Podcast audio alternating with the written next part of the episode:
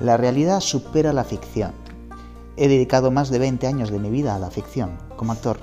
Hace ya unos cuantos años que mi vida real me atrapó tanto como para dejar de absorber la ficción de otros personajes.